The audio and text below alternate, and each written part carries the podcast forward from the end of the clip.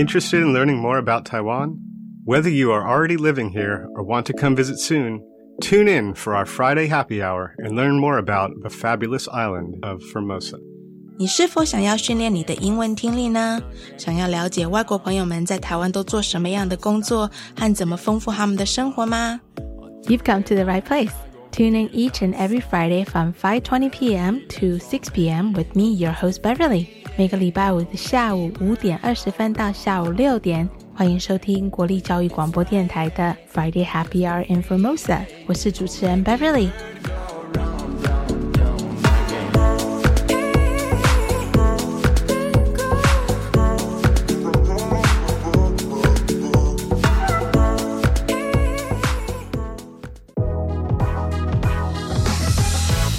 Happy Friday, everyone! 其实之前我刚开始做节目的时候，若是遇到跟我一样爱抬杠的来宾，我都会烦恼：哎呀，怎么剪辑成只有一集的内容长度？但是我后来领悟到，哎，其实我可以剪成很多集的内容。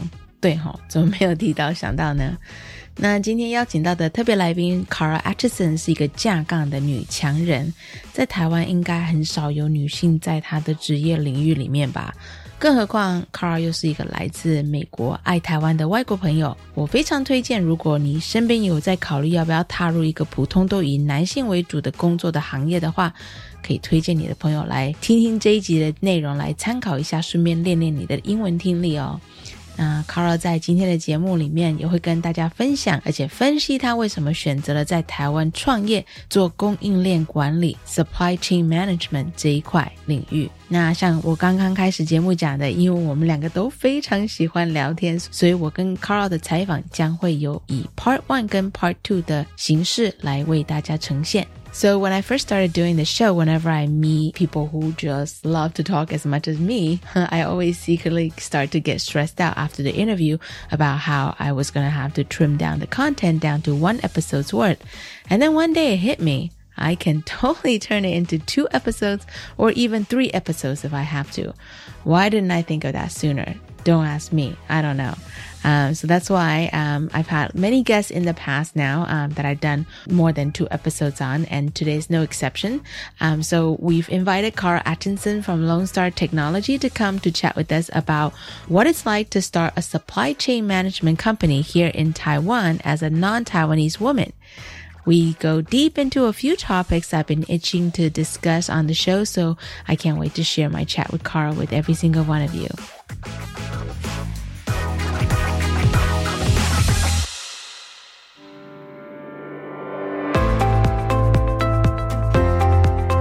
好了，又到了 What's Happening 台湾这个单元，我们用英文以说新闻的方式，提供给外国朋友们了解台湾这一周的一些大事。This is our new segment of the show What's Happening Taiwan. I know it might sound like a joke when foreigners complain about how bad people drive here in Taiwan, and this includes vehicles as well as scooters, but it's really not all that funny when it involves people's lives and safety. Just because people here are used to it doesn't make it right. In order to rid of Taiwan's infamous reputation as the pedestrian hell, the National Police Agency announced in a press release issued on April 30th that it would launch a campaign to enforce traffic regulations protecting pedestrians. Starting on May 1st, the new campaign will focus on four key behaviors. Failing to stop and yield to pedestrians at intersections, failing to stop when required by marking and signals at intersections and signs at intersections without signal, illegally parking on sidewalks and illegally temporary parking, and lastly, the abolishment of road barriers. Under the new campaign, there will be three principles followed in enforcing these regulations. First, if there are no traffic police or cross guards at the intersection, the front overhang of the vehicle is not permitted to come within one lane width or about three meters from the pedestrians on the crosswalk. Second, when they are authorized personnel overseeing the intersection, such as volunteer police or school crossing guards, and a driver fails to follow the command, they can be reported for violating the law. And lastly, the violators will be stopped by the police on the spot if they were to violate any of these rules. Also, effective on March 31st, any small passenger vehicle and large commercial vehicles that do not yield to the new pedestrians law will be fined 3600 NT fine. Though the fine for scooter drivers who commit the same offense will remain at 1200 NT. And be aware, even stiffer fines are on the way as the legislative yuan on April 14th gave final approval to hike up the maximum fine for motorists who fail to give way to pedestrians up to 6,000 NT. If the infraction results in injuries or death, the fine will range between 7,200 and 36,000 NT, and the driver could have their license revoked. 其实之前好像很多外国朋友有说过，台湾的交通蛮恐怖的。有些人可能会嗤之以，因为大家都已经习惯这样子的生活了。但是最近台湾交通被外媒批评为行人地狱，我个人觉得这不是没有原因的。为了摆脱这一个行人地狱的污名，立法院三读通过《道路交通管理处罚条例》修法。加重汽机车不礼让行人的罚款，从三千元提高到六千元。虽然说我们的法规在变，但是我觉得很重要的是，大家开车的时候真的要小心。这已经不是说不想要别人说我们是什么行人地狱的情况了。大家应该要好好守交通规则，这样才可以确保大家开开心心出门，平平安安回家。好，今天的新闻就到这里。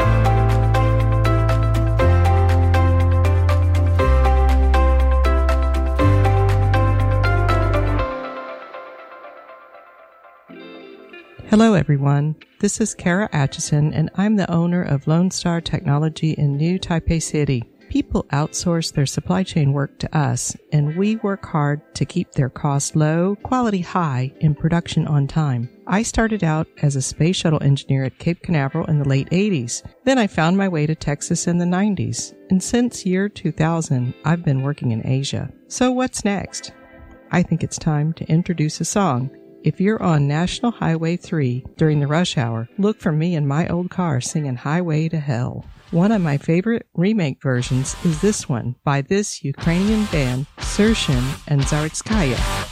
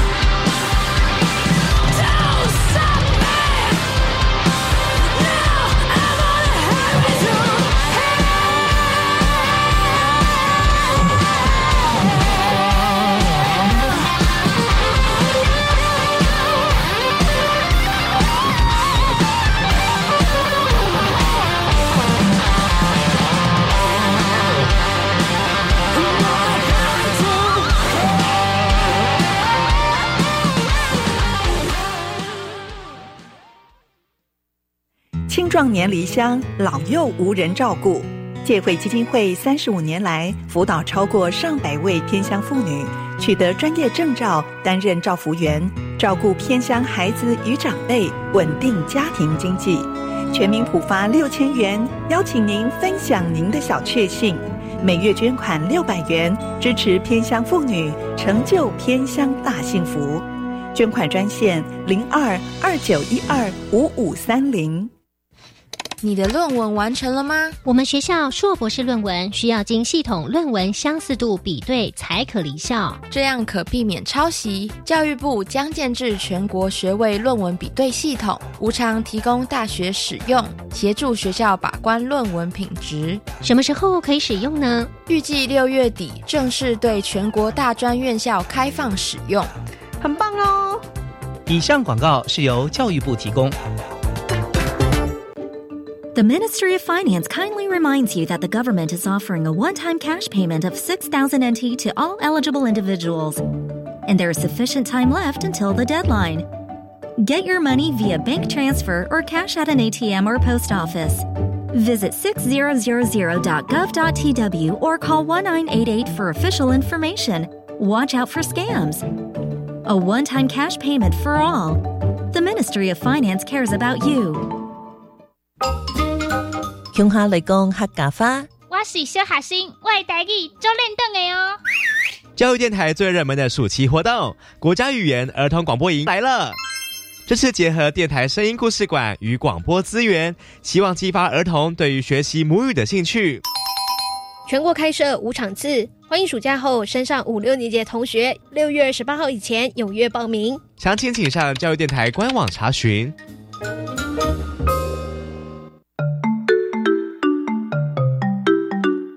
是教育广播电台高雄分台，我们的收听频率是高平地区 FM 一零一点七，恒春地区 FM 九九点三，澎湖地区 FM 九九点一，江南地区 FM 一零七点七。欢迎您收听教育电台所制播的优质节目。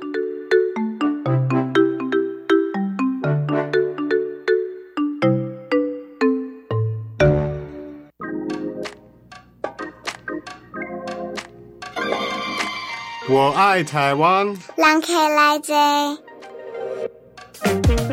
say enough about how awesome Dragon Chambers of Taiwan is, and today I've invited one of the 2023 dragons. And without further ado, here is Kara Atchison from Lone Star Technology. Hi, Kara. Can you say hi to our listeners and maybe introduce yourself a little bit? Sure. Um, hi, Beverly, and thank you so much for inviting me to join this. I was really excited when I heard about it and so glad to be here today.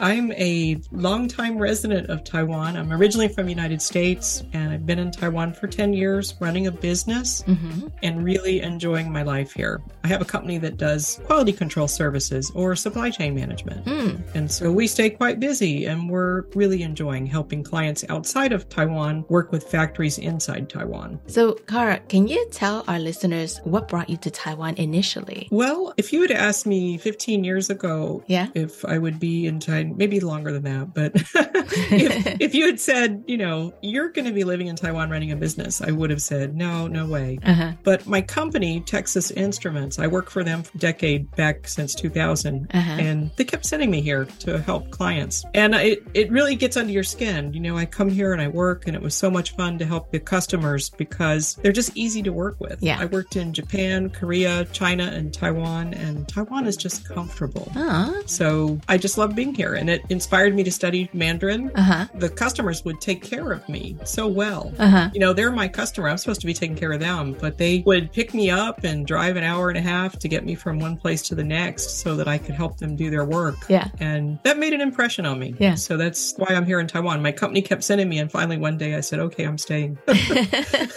well, that's Taiwanese hospitality for you. Yeah. They call that 人情味. definitely, definitely.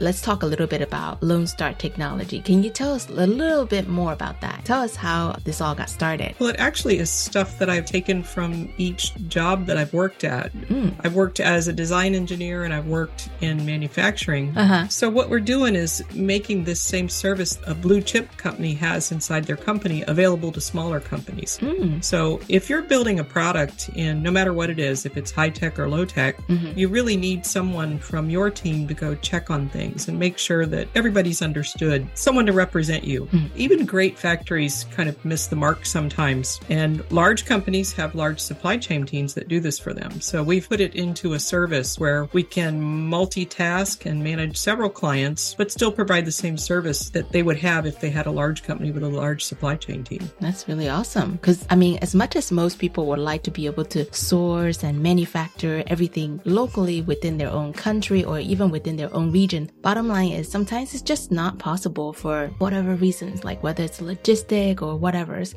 So I would imagine it's got to be so hard to try to overcome, I mean, on top of sometimes the language, cultural barriers, or sometimes it's just hard with the distance, you know, to find the right contacts outside of your country or just your comfort zone. It's hard enough to manage people when you work in the same office. Mm-hmm. I can't even imagine what's like, like if you can't physically be there. What are some of the biggest challenges most of your clients encounter when they first contact you? There's three areas. It's got to be either cost, quality, or schedule. Mm. And in supply chain, you're looking at all of these parts. Mhm. And when one of them is not working out well, it still has the same result. The customer is not able to produce the product and be competitive. Mhm. You know, my clients are not the Kickstarter types who are getting started with an idea. Mhm. They've been through that and they've got a little bit of funding to try and get a product to production, but they're not giant companies. So, you know, the things we do, we'll look at the bill of materials, the parts, and check every part and see if the cost looks right, if the quality looks right. We look at the schedule and we try and find ways if we can do something in parallel. For quality, we look at testing, see how the factory is set up and what the customer wants to accomplish with the product. Mhm. So we really do integrate ourselves into the customer's team to understand what they're trying to do and then use our experience to take care of that supply chain part. In small companies is often neglected just because of financial resources. Yeah, of course. So we have meetings. Mhm. We call the factories or we go visit them. Some of our partners are in other countries, factory partners, Mhm. and we'll call them, you know, day to day communications. We really form a friendship with the customers and the factories Mhm. and help each other understand what the other one wants to do. Because it's like a family, right? It, when you can work together, you can make your clients happy and that makes everybody happy, right? Yeah, factories have to be successful too. Why would Mhm. a factory work with you if they're not able to ship product? Mhm. So it has to be win win for both sides. And I think work culture sometimes is very different too, because this is totally off topic. But when I used to live in Mexico, uh,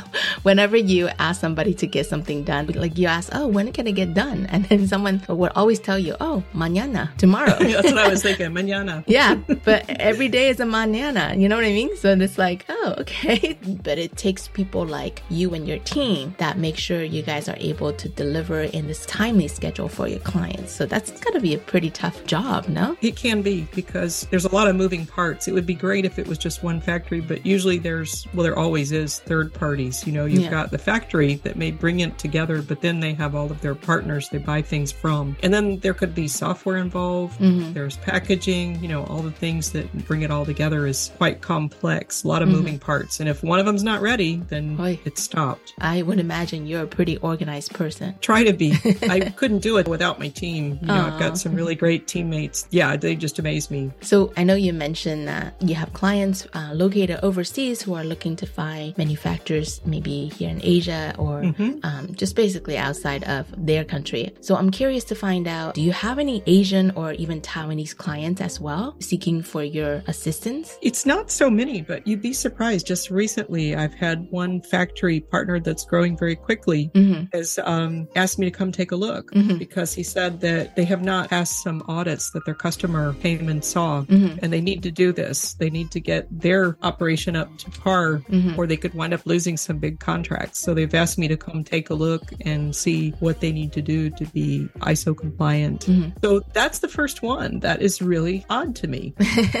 Another thing that I've been thinking about is that I think that we need more marketing support within Taiwan, packaged in such a way that factories can afford it and they feel that they're getting what they're paying for. Mm. Mm. I think there are many marketing companies out there, and marketing's becoming cheaper and cheaper. Mm. But do they really understand the product, and can mm. they help a factory promote? Mm-hmm. I think that is the hard part with why you know the Taiwan products are not really getting out there like I'd see them to get out there on their own on their own name brands. Yeah, especially um, even though in Taiwan you see a lot of really pretty packaging, marketing schemes, mm-hmm. and but like when you actually sometimes read the content, you kind of feel like it's missing something. It just looks pretty, or it's either like it's very extremes, right? It's either like very poorly put together, especially if there's English involved, or it's just beautifully presented, but the content is just not representing what the product's all about. Yeah, or even different markets. I have a, a new marketing person just joined us, mm-hmm. and we were talking about how some things work well in one market and not in another. And of course, that's beyond the, you know, getting a native speaker just to review some things. That's, you mm-hmm. know, getting your typos out and that kind of stuff is needs to happen. And that's important. But beyond that, even the messaging, what resonates to some people in one country doesn't make sense to others in another country. Yeah. I think that's where you kind of come into play because you've seen the markets in the States and you've worked in different countries. Just because it's one way in Taiwan doesn't mean that message is going to be able to come through elsewhere. So it's nice to have somebody who has a sense of global awareness. Mm-hmm. We all need to be aware of things that can work or not work. And at least knowing that, you know, we may not have all the answers and that we need to be open to what, if you get feedback from people,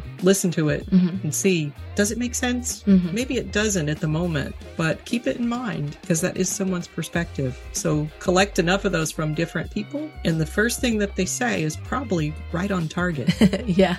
So just being open to that, you know? Mm. I find myself arguing with someone and I have to kind of step back and go, you know what? Maybe I just need to listen. Oh, that's a great tip. It's true. Yeah. It's, it's a hard thing to do sometimes. When you're in it, you don't know it, right? Yeah. So we need to always kind of check ourselves and say, hmm, is there something there that I could learn in this situation? And I think that's true of marketing. You know, you just show it to somebody, see what they say, no matter what it is. It probably could apply to anything. And if they understand it, then it's probably ready to go. Yeah. Find having to explain, explain, explain, and they still don't get it, mm-hmm. then you know it's time to go back to the drawing board. That's so funny.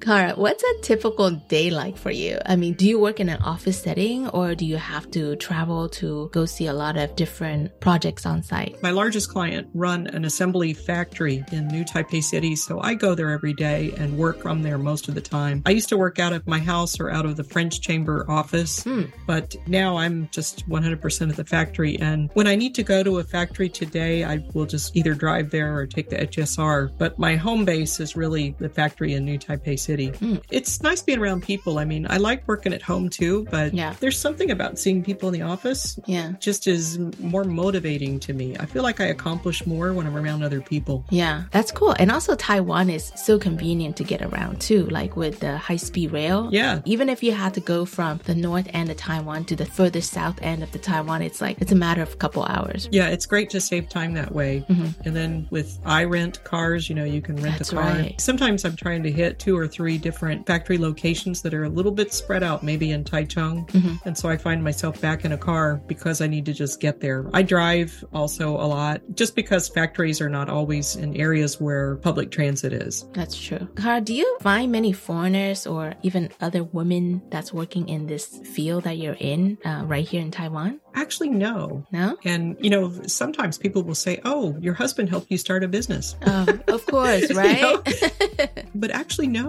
I'm not sure why not. I guess that's true in engineering background, too. I enjoy that part, and that's kind of unusual. Mm. There's no real barrier there, I think, but yeah. for whatever reason, I think it's more just interest. That's cool. Yeah, but I really don't. I don't run into many women in tech. Mm-hmm. More and more software engineers that are doing quite well. And I'm always impressed when I see a lady, you know, leading a company or, you know, doing something in technology. It's changed a lot. When I started coming here in year 2000, there were hardly any female engineers at the tech yeah. companies. But now, now it's really common. It yeah. really is. You know, I, I feel like uh, it's sort of like a cultural thing in Asia. Um, you know, girls are told you should just uh, hold certain professions when you grow up. And they don't try to promote interest in like other, for example, engineering. I remember back in college, my friend studied engineering and she was one of of the handful of girls in the whole entire lecture class. Was that the same too when you were in school? Yeah, it was similar, but at the same time, you know, when you work for a big tech company in the States, I don't know if that's true here, they feel an obligation to give back to the community. So they would Mm. send some of us lady engineers out to universities to give some speeches Mhm. or just connect with the kids getting ready to graduate because they have questions about what it's going to be like if they Yeah. haven't done any internships or anything. And looking for the best and brightest talent too. That's um, another reason why they send us out to universities. But Mhm. I don't know if they do that in Taiwan. I imagine they do. I think that's a good way to bring people into tech companies. We should get you to do that,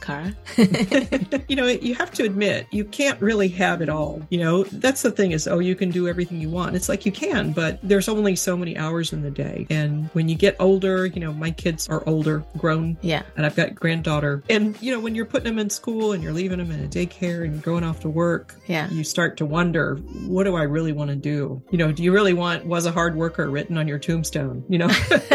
oh no. and so there's only so many hours in the day so something gives Yeah. And you have to make those trade-offs you know for me you know i, I liked for my family to have healthy food when they were growing up so Mhm. i would cook some things but i learned how to cook quick things that were Mm. still healthy Yeah. i didn't spend a lot of time with it but i made sure it was at least fruits and vegetables Mhm. available for them to grow up that way but you get very efficient Mhm. in Yeah. order to make it all work. Of course, if you have great family that does that, but you can't really count on your parents to help you with the kids in the States, especially. But I think kids like to be with their parents a lot. Yeah, of course. You know, and so they want us to be there all the time and be that one taking them to the sports practice or the dance recital. They want to look over while they're performing and see mom and dad out there. Yeah. And they, they want to see grandparents too. They actually want everyone. But, Uh-huh. uh, you know, my parents were always traveling a lot. So I definitely, we raised our kids most of the time and appreciated my folks' help. That's for sure. Yeah. But that's a challenge, right? Yeah. And then there's just only so many hours in the day. You have to pick some things and work on it for a while. If you don't like it, you change and you try something else. Yeah, and also finding your own balance because, you know, in life and in career, because what works for you might not be the same for somebody else, right? Right. Mm. I think all the skill sets, whether it's engineering or marketing or no matter what it is, music, arts, those are all so important to society. Mhm. We don't want all of just one kind of people. So, Kara, why did you choose to work here in Taiwan? Obviously, everybody knows that a majority of things in the world are made in China. So, wouldn't it be easier to start a business in China? You know, you're not the first one that's asked me that question. A lot Yeah. of people have said, Why are you in Taiwan? Taiwan's Uh-huh. more expensive. You ought to just start a business in China. Mhm. But I almost worked for a group in Shanghai, part of Texas Instruments, and it just didn't work out, didn't make Mhm. sense for whatever reason. And I did find work in Tainan with another company and joined them. Mhm. And it's just that it's so safe here and Yeah. it's a democracy. And Mhm. I come and go as I please now that I'm a permanent resident, but Mhm. even as just someone working here, I've heard stories about some friends of mine that have a business in China or they live there. And every time they go home to their place in China, they have to report in with the police department. Mm. Everything is watched so carefully, you know? Yeah. And I just don't deal with that here, you know? Yeah. It's relaxing. I come and go. Yeah. You know, of course, I'm an upstanding contributor to society, but that doesn't matter, I don't think, in China. Yeah. And then looking back, that's turned out to be a really good choice. I don't know that it was a conscious choice, but going through COVID, the way they locked down everything over there, Oh my God, yeah. and the way they treated people, Mhm. and then just coming and going. And then we're seeing a shift. Most of my clients today are telling me anywhere but China. If we have to buy it there, we will. Yeah. But if we can buy it somewhere else, even if it costs more, I'd like to buy it somewhere else. I mean, there's just so much uncertainty, right? Like on top of everything Right. that you mentioned. And it's just, I mean, when you run a company, you want consistency, people you can rely on. And a Chinese client uh, or, or manufacturer, they want to be reliable too, but there's a lot of different factors that doesn't allow them to deliver, maybe. Who knows? That's definitely was the case, especially during when COVID was so strong. We would Mhm. have one factory shut down in one part of the country, and then Yeah. that one's up, and the other one shut down. yeah. It was just so so hard to get anything built, and you know I felt bad for them for sure. Yeah. But U.S. and China have the 25% trade tariff, Mhm. and so that's another motivator for people not to buy out of China. Mhm. And then adding COVID on top of that, that was just kind of the finale for that. Yeah. I think other countries also are very interesting for manufacturing, like Vietnam and Thailand. Yes. And I have supplier in Vietnam right now. Mhm. So I'm looking at some other things. What other things could we do there where it may be a little easier to cooperate?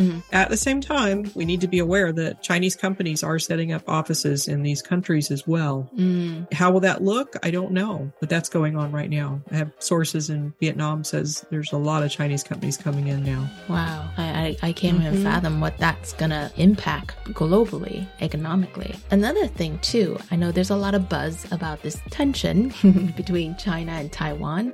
Uh, I know that concern a lot of my friends and family back home in the States.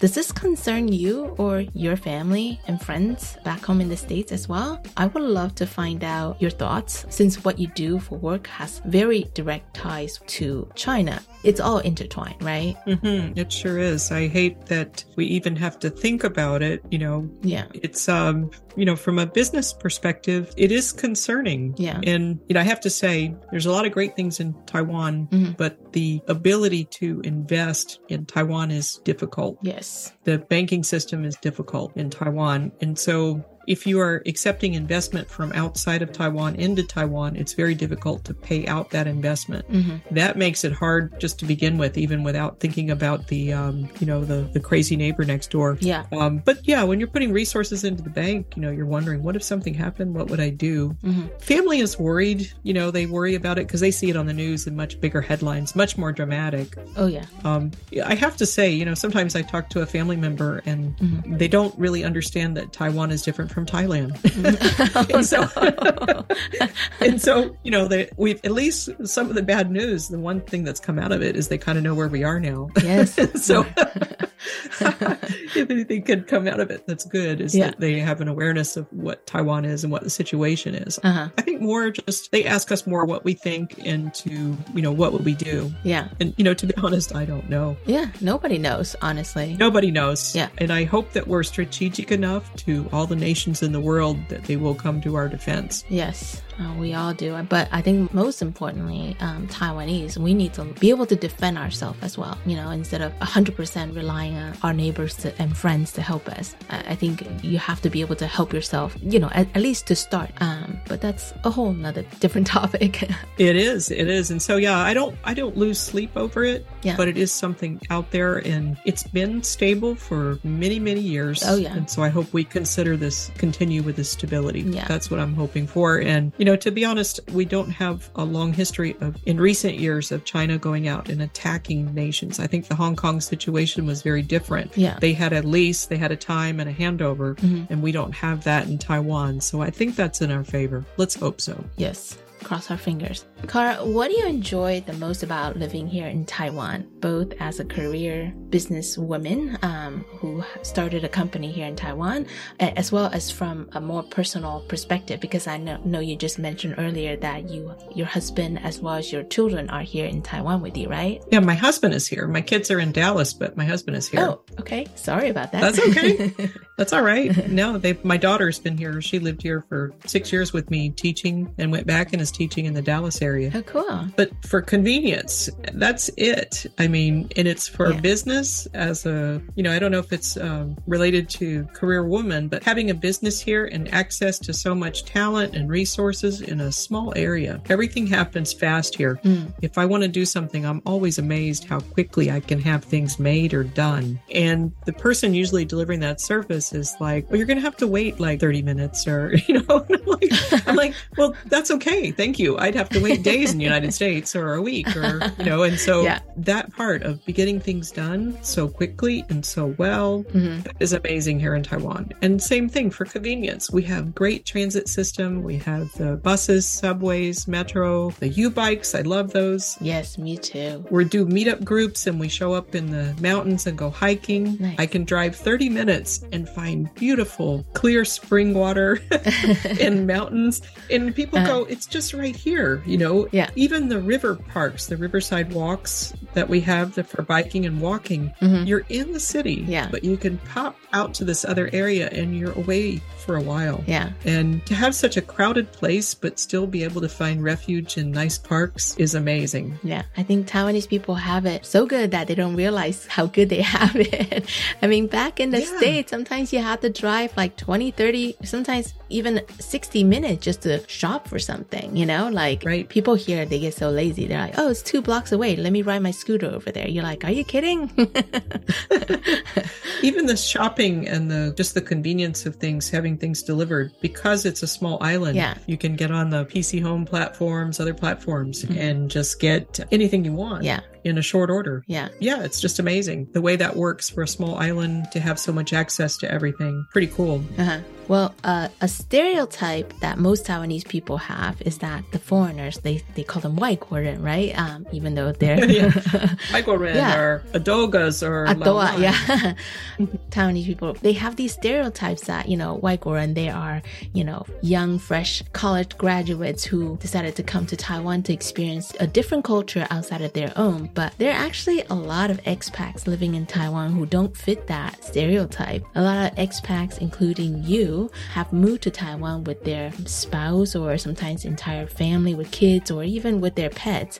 I know you have been coming to Asia before for your previous job. So when you moved here, uh, you at least had an idea of what it might be like to live here. But how about your family with your husband and also with your daughter? Because she lived with you guys for a while. Did they have any idea of what it was going to be like to live here in Taiwan? And did they have a hard time adjusting to life in Taiwan? Yeah, they definitely were here because of me. I was here first, and my daughter was graduating about the time that the job market was so bad in the US. And Yeah. we had a bunch of master's degree graduates that had nowhere to go or Mhm. bachelor's degree, and they went back to university, is what they did. And Mhm. she decided to come over and join me in Taiwan for a while and didn't have experience right out of university and started teaching. Mhm. You know, that profile of the, you know, of the young person that comes over to experience another culture and live abroad. Mhm. She was that profile, Yeah. but she followed me over here. So that was odd that I was already here. Uh-huh. You know, people would say, Oh, how long are you visiting your daughter? And I'm like, No, she's with me.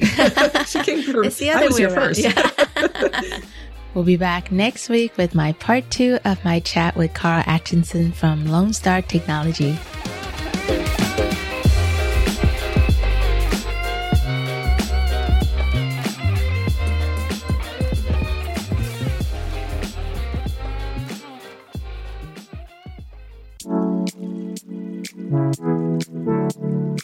That's all the time we have for today's show. I hope you got a little inside scope on what it's like to be Kara, the calm yet fearless leader of Lone Star Technology. I know we were interviewing Kara about her life in Taiwan, but during my editing process, I realized a lot of what Kara said during the interview were great tips for me in my everyday life.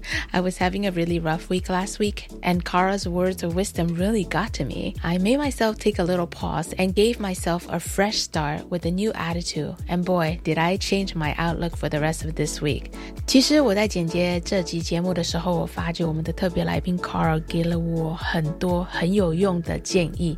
这个礼拜其实我觉得我整个人头晕脑胀的，什么事情都做不好，所以我听了 Carl 的建议，与其把重心放在别人为什么对我说的东西或是做的事情有意见，不如想说，嗯，若是别人有意见的话，那一定就是有原因，不一定这个人说的就是对的，或者是我自己就是是对的。但是我就是重新给我自己一个暂停、重新开始的机会，然后好好的想，我从这整个事情能不能学到什么东西。然后不知道为什么，整个人就轻松了很多。另外一件事情，我觉得很想拿出来跟大家用中文讨论一下，就是其实 Carl 谈到他因为自己在工作上常常会遇到在台湾的工厂或者是公司没有办法用一个非常国际化的方式去推出一个国外的朋友们会喜欢或者是接受的产产品。有时候不是产品的问题，因为台湾人在营销这方面有时候会着重于台湾人自己的观点，而没有去考虑到哦，其他国家的人是不是跟台湾人有一样的喜好或者是风格，然后有时候就会没有把重点放对。嗯，举个小例子来说，就像是我觉得台湾人都很喜欢用很可爱的造型，或者是用一种很文青的方式来呈现一个产品，但是有时候若是消费者是比较较呃国际化一点的群组的话，我个人觉得啦，像很多很文青的包装或者是广告方式做的很漂亮，但是就是有时候你根本不知道卖的到底是什么东西，然后太可爱造型或者是包装或者是广告方式，有时候放在一些比较 serious 的东西的时候，就会感觉嗯好像太卡通化，有点像小孩子在看的那种感觉。我觉得大部分外国人看待台湾的一些促销的方式的感想，大概是这样子整理出来的。嗯，不知道这样说大家能够理解吗？如果还不是很清楚的话，那下礼拜等 Kara 的 Part Two 采访，我再来做进一步的解释。所以请大家期待下礼拜的节目吧。